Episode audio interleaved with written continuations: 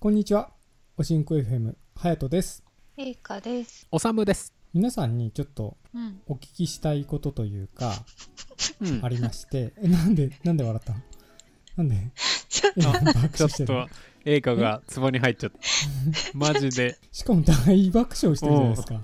いやいやいや、大丈夫、ごめんごめん。え？どうしたどうした？いや、今、はやとさんのさ、お家のインターネットが不安定で、あの、ズームの、はやとさんだけビデオオフで参加してるんだけど、んそうそうなんです。ちょっと軽くしてるんです。ネット速度を。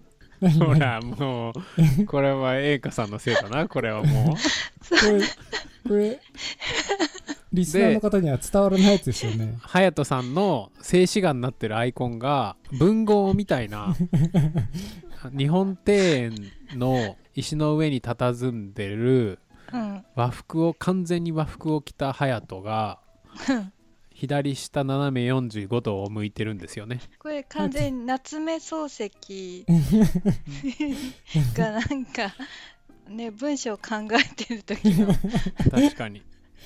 そう、ハヤト、ここ一番の決め、決めの写真ですよ、これ。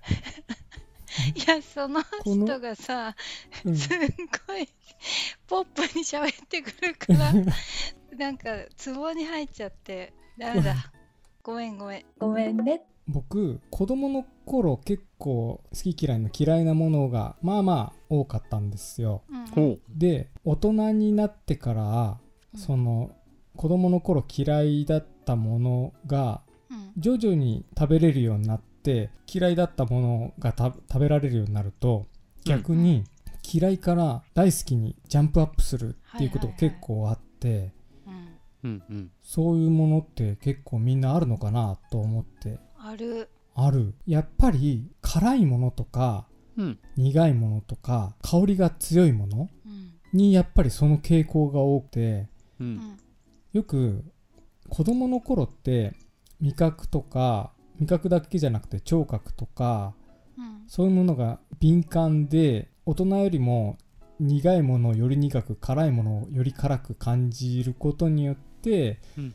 あの刺激が強すぎて嫌いになっちゃうとかって聞いたことがあるんですけどうん。だから子供の頃って結局そそうそういうのが刺激が強すぎてうん。まだ嫌いでもしょうがないのかなっていう気もちょっとしちゃっていて。そう。だからそれで言うと、うん。僕が子供の頃嫌いで今大好きなものちょろっと思い出せるの言うとうん。ゴーヤとかはあ。パセリとかセロリとかシソとか今大好きなんですけどやっぱ子供の頃はどうもやっぱにあの匂いがうん。強すぎて受け入れられなかったんですよね、うん。うん。うん。でも今なんてパセリとかセロリなんて生のままむしゃむしゃ全然食べられるしうん。大好きなんですよね。へえ、パセリも？そうパセリも。パセリももう添えてあんのをむしゃむしゃ食べますうん。うん。ね、パセリ農家さん、大喜びですね。まあ私も食べますけど、そんなバクバク食うみたいな。うん。うん。うん。結爽やかになるよね。そう匂いが強くってもういやうん。大っ嫌いだったんですよ、うん。なのにもう単体でむしゃむしゃいけるぐらいにジャンプアップして結構でも他もいくつかあってあとはうん。子供の頃って喉が細細かったりだとかなんて言うんだろう、うん。感覚が敏感なのか分かんないんですけど魚の小骨とかが異常に気になったんですよね。あーめっちゃわかる。るでうん。そのこの前おさむさんも話していたうなぎの骨でさえ子供の頃って気になってあんま好きじゃなかったんですよ。もう今大人になったらもううなぎなんて骨なんかあんのかよっていうぐらい気にならないけどうんうん。子供の頃はうなぎの骨がなんか喉にイガイガするっていうのを感じてたんですよね。ああなんか言われてみればそんなななんかそんな記憶ちょっと思い出してきた。ししゃもの細い小骨とかも気になってた気がします小さい頃、はいはいはうん。うん。いそれで言うとだから今大人になってアジの南蛮漬けが大好きなんですけどああうまいっすね。あそもう大好きなんですけど子供の頃はやっぱりアジの南蛮漬けって結構頭ごといったりするじゃないですか。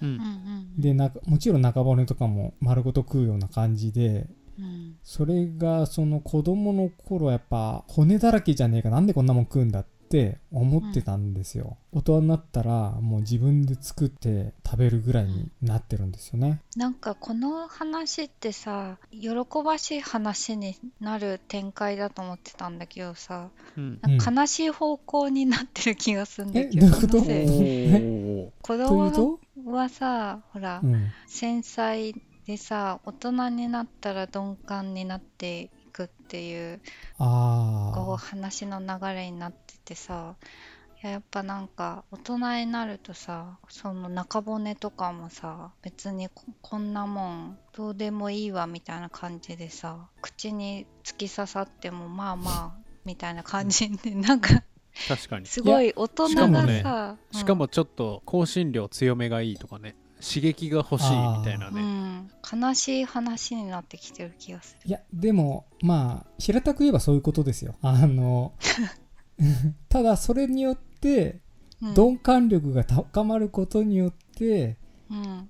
レパートリーが増えるっていう風に僕は結構ポジティブに考えてますけどね、あー。ただその原因はただ自分が鈍くなってるだけっていうことで間違いないと思いますけどね、苦味とか辛味とかううん。ん多分絶対繊細な味子供の頃よりもうん感じにくくなってるんだけどそれによってマイルドになってるからうん。美味しく感じれるっていうので間違いない気がしますけどね。うーん。じゃあいいことでもあるのか。いいことではあるんですけど、うん。まあ細かいこと気にしなくなってるっていう。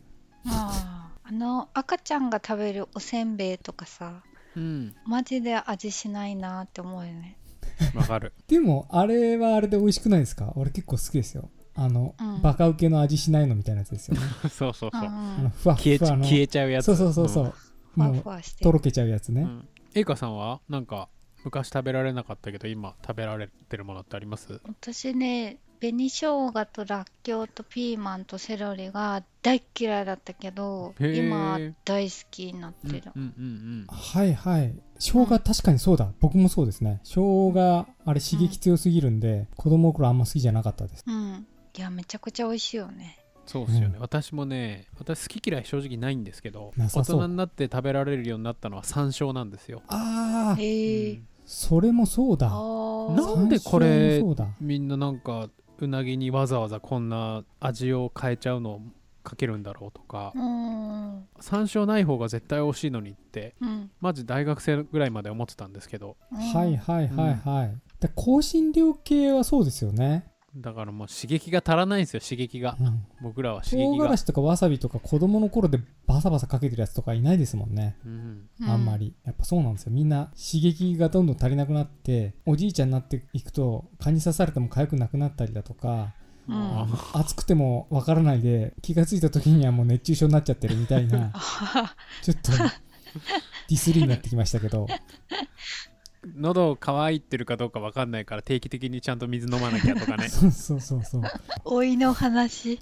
本当だよ。なんかそんな話したかったわけじゃなかったかもしれない、新婚 FM 全然ちょっと話変えますけどううん。んアレルギーを除いてううん。ん、食べられないものが多い人ってうん。正直あんま仲良くなれた試しがないんですよ。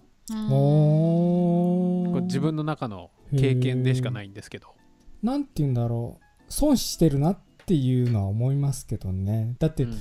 食べられるものがもう大いに越したことってないじゃないですか。何でも美味しく食べれる方が得は得だなっていう気がしますけどね、うん。うん、あそれで言うと、うん。あの僕小さい頃エビ科にアレルギーだったんですけど、なんかいつの間にか治りました。あ治治ったんですか？治るもんなんですね、小麦とかあのよくうん。子供の頃結構よくアレルギーででそうなるとずっと食べさせないでその分かったら食べさせないでおくと子供の頃の分かった場合ならもしかしたら治るかもみたいなのがあるんですよね。うん。小麦とかそういううん。結構メジャーなやつってなんかいい加減なこと言うとあれですけど。うんうんで僕もあただ僕もずっと食べなかったわけじゃないんですけどあの僕食べるとエビカニの食べると口の中が痒くなるんですけど、うんうんでも味は大好きなんで口の中が痒くなってまで食べるエビカニ美味しそうなエビカニか、うん。このエビカニは口の中痒くなるぐらいだったら食べなくていいやっていうカニかをうん。なんか美味しそうかそうじゃないかを判断して痒くなってもいいやうん食べちゃおうっていう時と、うん。おあのおなるそうじゃない時とかあって絶対これ真似しちゃダメなんですけど、うんマジで食べ過ぎるとその次の段階のショック症状になったりとかするんで絶対やっちゃダメなんですけど、そうやってやっていてである日もう成人してからですね。二十何歳かの頃に、あのあれ？あ違う。あの検査受けに行ったんですよ。で、うんうん。そしたらエビカニで検査が出なくってうん。でその後すぐに、あのーちょうど新潟の方に行ってカニをたらふく食べる機会があって、うん。よしと思って食べたら本当に痒くなくなってたんですよ、それ以降は率先してエビカニを食べまくってます。はあ。まあそれも良くないんですけどね。アレルギーって結構一定量を超えちゃうといきなり発症するっていうのがあるんで極端に多く食べ過ぎるっていうのは良くないんですけどねあのなんかめちゃめちゃ自分がどんな特性があるかアレルギーがあるかどうかの調べてもらえるところってありますよね。あれ行ってみたいんですよね。めちゃくちゃ細かくそのエビカニとかあとはその卵とか、あとはその耐性がどのぐらいあるかみたいな。うん。えじゃあそれって今はうん。発言してないけど、ちょっと食べ過ぎると発言するかもしれないよお前っていうのすら分かるってことのですかね。かな？とかあとは全然特定のこのダニがダメなんだとかうん。なんかこうはいはいはそういう細かいところまですごい項目がバーっとなんか出してくれるところがあるらしいんですけどそうだそうだそれ行ってみたいんですよね、い行ってみましょうよ。うん。ね。みんなみんなで行きたいですね。ちょっとまたなんかアレルギーの話は深掘りができそうですけどね。うん。うん。あのアレルギーは IgE 抗体と IgG 抗体っていうのが2種類あってうん、IgE の方が、その隼人さんがさっき言った喉痒くなるとか次の段階いったショックに至るとかって結構メジャーな方のアレルギーでなんか IgG の方は自発性アレルギーって言ってうん。すぐに症状は出ないんだけど徐々に体が免疫を過剰に反応させて疲れやすくなったりうん。原因不明の慢性症状が出たりするのが IgG 抗体による自発性アレルギーっていうのがあるの。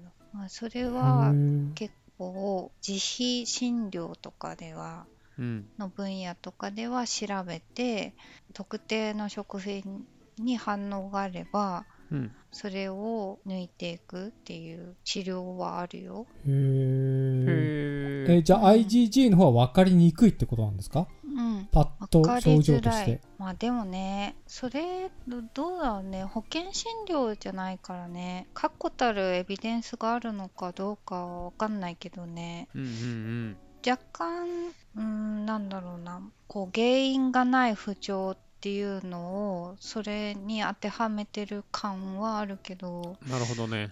うーん。でもそれでね救われる人がいるんだったら別にそれを原因にしちゃってもいいと思うけどね。よくなんか慢性疲労症候群とかさうん。なんかうつ状態とかさうんうんうん。肩こりとかうん頭痛とか、倦怠感とかみたいな。あそうそうそう、うん。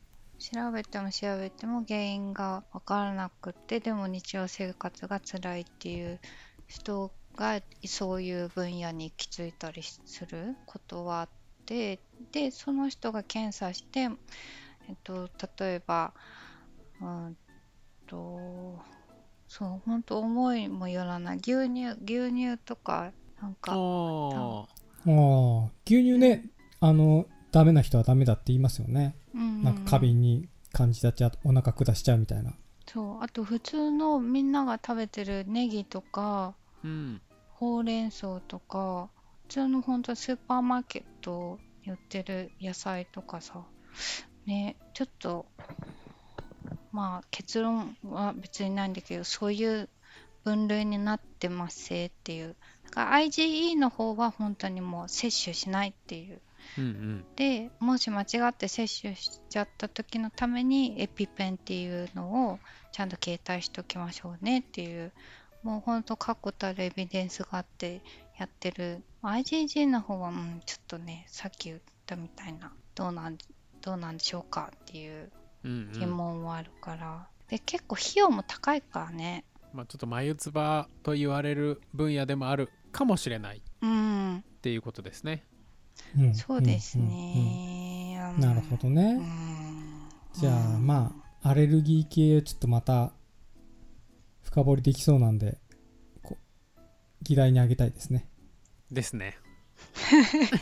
すげえなんかい NHK みたいななんか真面目な いやなんか、ね職をやっているポッドキャスターとしてちょっとそこら辺有意義な話題としてまた掘り下げていきたいです。おしんこ FM 今後の活動にも注目です。